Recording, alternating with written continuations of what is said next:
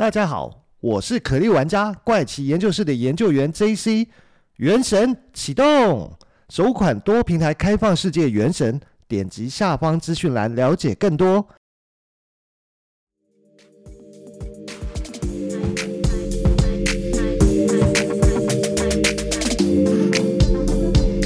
嗨，大家好，欢迎回到怪奇研究室，我是研究员 JC。今天呢，要跟大家分享一个。其实是一个悲伤的故事，诶，那这件事情其实，在台湾似乎比较没有那么的受到瞩目，跟那么多人讨论。那这是一个韩国的新闻事件，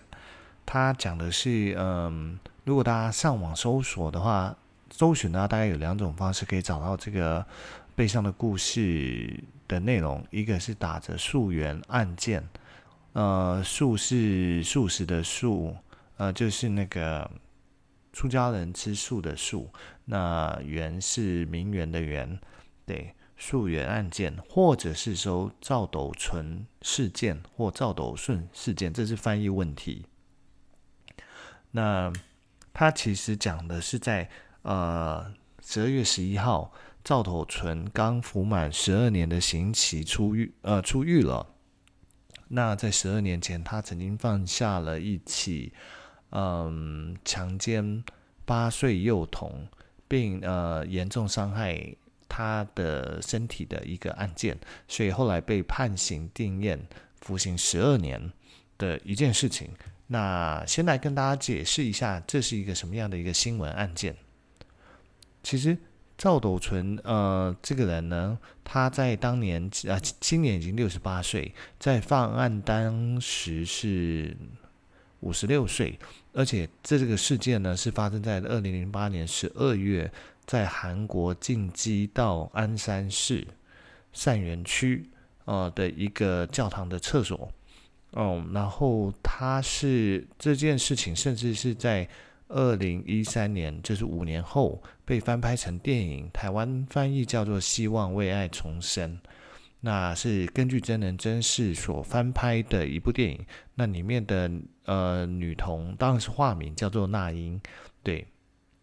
她其实就是在零八年呃零八年十二月的一天早上上课的时候，就是根据电影情节来讲的话，她其实就是在一个平常都是会有呃爸妈其中一人可能陪伴她呃去学校，那。当天因为父亲临时有呃工作的需求，然后母亲因为是开杂货店，那当天因为下起了大雨，必须赶快去安排一些放在户外的货品不要被淋湿了，所以拜托了嗯同龄同校的呃应该是邻居的小男生，可不可以跟他一起去？可是就在呃，八岁的那个年纪呢，男女之间很常会有一些闹别扭的情绪，就反而小男童就自己先跑步去学校了，结果小女孩才是自己去上学。那上学的时候，妈妈还特别的交代她，那你出门记得你要走大马路，不要走摊块，走小巷子去，反而会比较危险。那小女孩那英也听了妈妈的话，走了大马路，结果没想到就是在大马路遇到了李斗李斗淳。啊，赵斗淳，赵斗淳这个性侵犯，赵斗淳呢？那赵斗淳他在当天的早上袭击了这个呃八岁的小学生那英，那并把他拖入教堂的厕所性侵得逞外，他还为了湮灭证据，将呃破破坏了他的呃下体，导致他的性器官跟生殖器官的严重损伤，高达百分之八十，那结果造成他的。肠部的器官就是大小肠，甚至是都已经外露。那经过送医急救后，嗯，变成是他要安装人工肛门跟呃人工尿袋，而且就是一辈子他都必须透过人工尿袋去做他的那个呃大小便这件事情。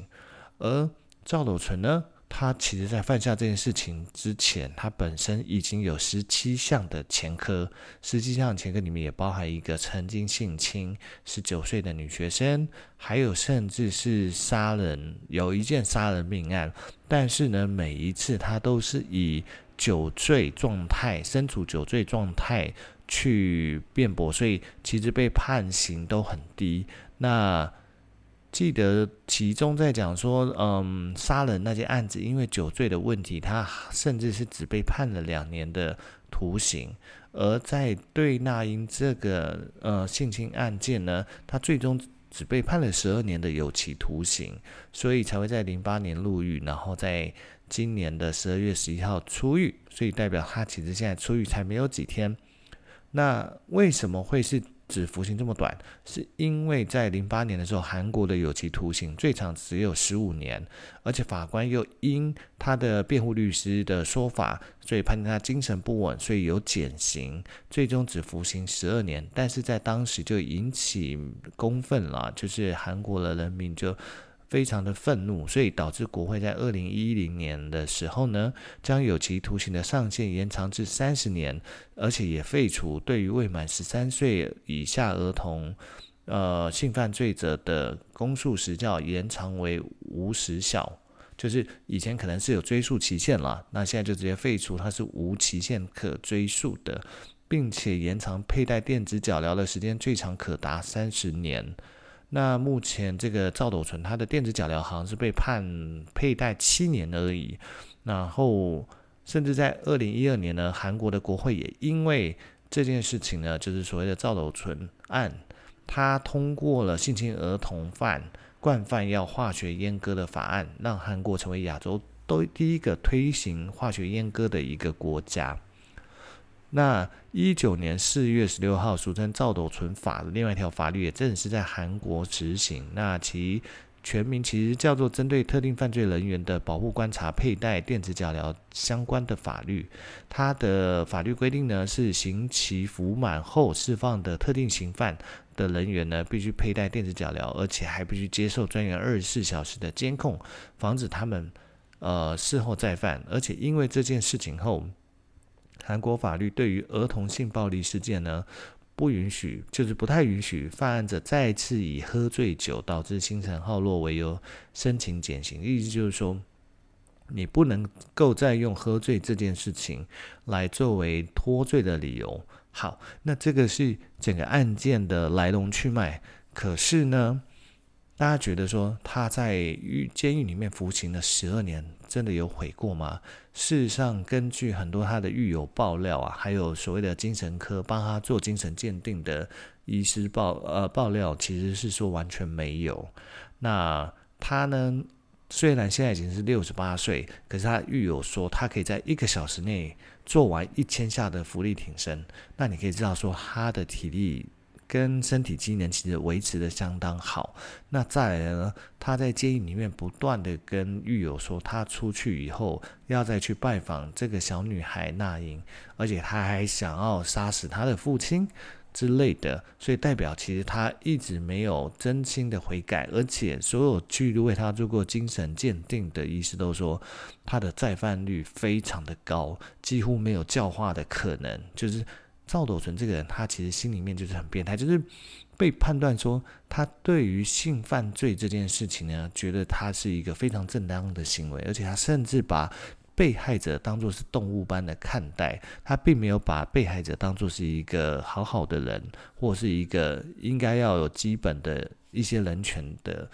呃，这样的一个形式去对待，所以呢。这也是为什么会引起非常大的愤怒，而且受害者因为知道说他们其实住得非常近，他们住就是好像走路不到五分钟的距离而已。他们本来是不知道，是后来是有媒体去探访这两户，一个就是加害者，就是他太太，就是赵斗淳他太太住的地方，然后再去探访那个呃受害者的家庭，才发现啊，原来两个人家庭住的就是这么近，所以。他们一直很害怕，而且又听到他放话说他要出来再来拜访小女孩。那但是他们家因为爸爸是做工的，所以其实他们并不是那么富裕的情况下是可以搬离这个家庭。但是最终，最终是因为有其他善心人士啊、呃、资助他们，所以他们完成了搬家。那但是可怕的是，他太太呢从来不认为他先生有错。都觉得她老公其实是个好人，只是喝了酒以后会脾气比较不好，还甚至去跟踪他们搬家，去了解他们搬家以后搬去哪。那他们甚至也跟着搬家，在搬家后离受害者的家庭还是非常的近。那这件事情呢，也让那英的爸爸觉得说：难道是我们要离开这个国家，还是要离开地球，才有办法避开加害者跟我们再相遇这件事情吗？所以，其实对于加害者，呃，被害者他们一家人而言，其实这就是一个噩梦，而且噩梦就快来临，就快实现。那 原本他是十二月。十一号就要出狱，但是因为在前一天，就是十一号的晚上，就有非常多的人去监狱外面抗议，甚至是躺在马路上说不要让呃载他的车开出来，所以导致那个赵斗淳的出狱时间延后到十二日早上六点四十五分，他也正式踏出受刑的首尔南部的监狱。可是当时也还是有百名的抗议民众，还有很多的网红都在外面高喊着判赵斗淳死刑啊，或者赵斗淳去死啊，甚至向他的公务坐的搭乘的公务车扔鸡蛋，甚至是有呃抗议民众突破警方的防线，跳到公务车上面去踩踏公务车的车顶，就是希望要叫赵斗淳呃反映赵斗淳应该是要接受死刑啊等等等之类的。那对于赵斗淳他出来之后，其实也就甚至呃鞠了两个深深的鞠了两次躬以后。不发语就上车，表示说，哦，他会好好做人。那意思是说他，他有计划跟他老婆去开咖啡厅，呃，卖咖啡啦，不是开咖啡厅，卖咖啡这件事情。那但是还是有非常多的人不满，所以呢，从他十二号后来出狱回家以后呢，其实，嗯，大批的抗议者就。聚集在他家门口，那一样就是高喊着叫他出来面对啦，甚至叫他去死啦。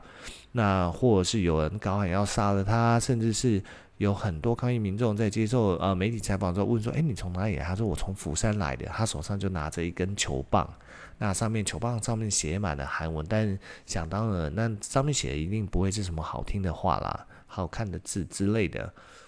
那其实大家就是希望来表达抗议，叫他出来面对嘛。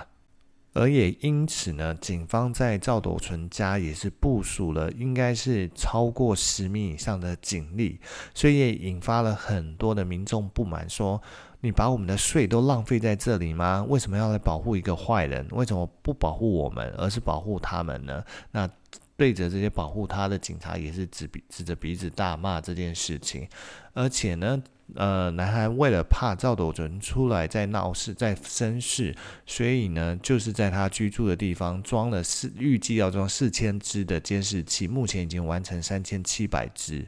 那当然就是还有他脚上的脚镣啦，电子脚镣，那也是要随时监控他的行踪，而且有颁布限制他在喝酒的。这条呃禁令就是禁酒令，那还有就是有监视器，还有电子脚镣，就是希望能够随时掌握赵斗淳的行踪，避免他再生事。但是呢，对于会做这样事情的人，你觉得有电子脚镣够吗？那有监视器够吗？其实这都是一件很令人担心的事情。那也是因为这件案件呢，其实有媒体。呃，韩国的媒体啦，南韩的媒体，他们当初呢，直接公布了他的地址。那据南韩的法令规定是说，呃，公布这种重大刑犯的。地址呢？你只能公布到一定的什么洞啊之类的，就是他那个地址又有点像是，因为韩国地址又有他们那个什么什么洞什么洞，就有点像我们的什么区什么洞像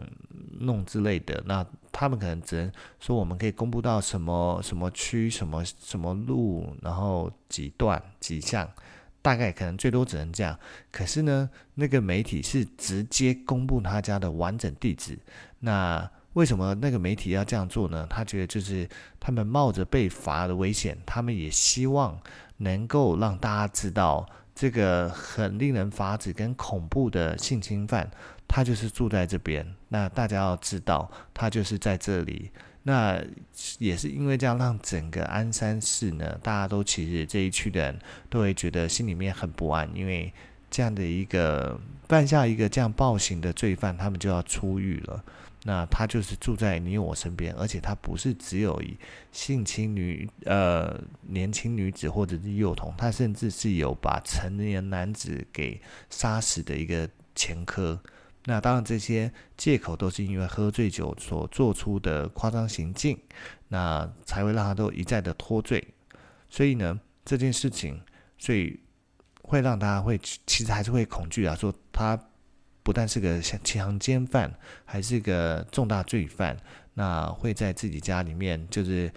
居家附近这样走来走去，所以其实大家都会很担心。那从十二号开始呢，其实一直到今天呢，当然有呃韩国的电视都去拍嘛，就会看到说也是一样持续的聚集了上百人抗议民众，那去他的去他家的门口，那一样继续的叫嚣。那当然这件事情呢，就会有人说啊，这是呃包括说提供警察保护他是给罪犯的人权，但有时候。就是很纳闷啊，就是到底加害者跟被害者的人权到底谁重要？包括像我们台湾也是一样啊，常常发生一些很很严重的重大刑案的时候，那这时候总是会有另外一方的声音会说，嗯，其实我们要考虑加害人的人权，我们不可以这样，不可以那样，我们要给他应有的基有的保护或者基本的保障等等等。可是。当他放下这个重大罪犯的时候，行行为的时候，那到底被害者的人权在哪里？为什么也不思考被害者的人权？所以我个人是觉得，哈，对于所谓的加害者人权这件事情，基本上，当他如果真的做下这件事情的时候，他应该就要褫夺他的人权。就是我们不能总是只褫夺公权啊，那褫夺公权，那让他去服刑，但受害者的痛。跟伤甚至是性命就能够挽回吗？其实也不行。那总是以精神疾病为由，大家都会很喜欢用这个当脱罪，好像这一招都很好用。那如果是这样，是不是应该强制他入呃精神病院服刑一辈子吗？不要讲服刑了，接受治疗一辈子，不可假释出狱，不可假释出精神病院之类的吗？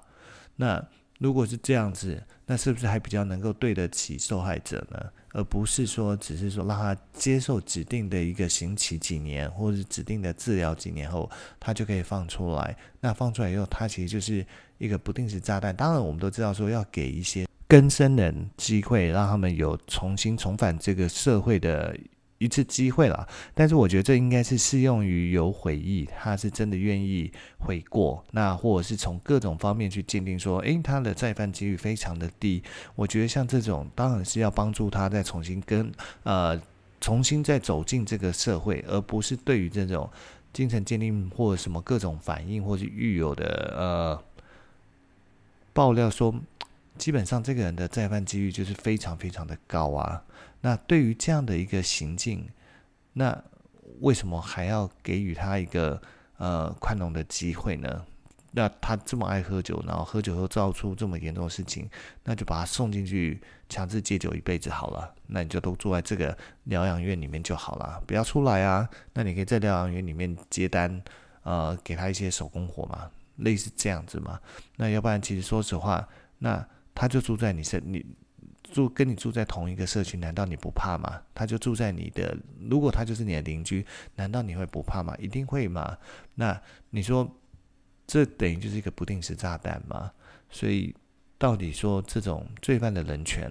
跟受害者人权，到底谁比较重要？我当然是支持受害者的人权比较重要。我觉得对于这种没有办法再教化的加害者的人权而言，我觉得，嗯。这不是他服了应有的服刑就够，徒刑就够了，而且更何况这个赵斗淳他在服刑期间，他一直抱怨说他被判得太重，他不应该坐这么久的牢，那就代表他根本就是觉得他做的事情，他从来没想过他对一个才八岁的小孩造成的伤害是一辈子的。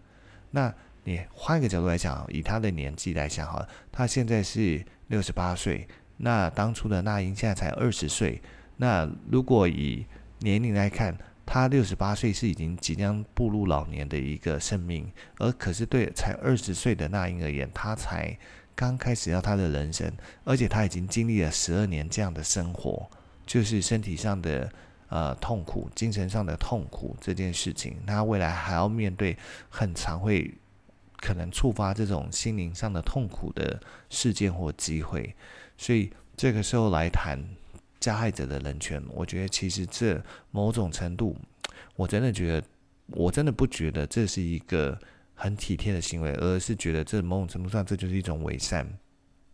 当你去高举着这样的大旗呢，这就是一种伪善的表现。你希望自己是能够沽名钓誉，所以我才会去大声疾呼说我们要保护加害者的人权。如果他的杀害的对象或性侵的对象是像这种高喊着要保护加害者人权的家人呢，你也是这么样的宽容他吗？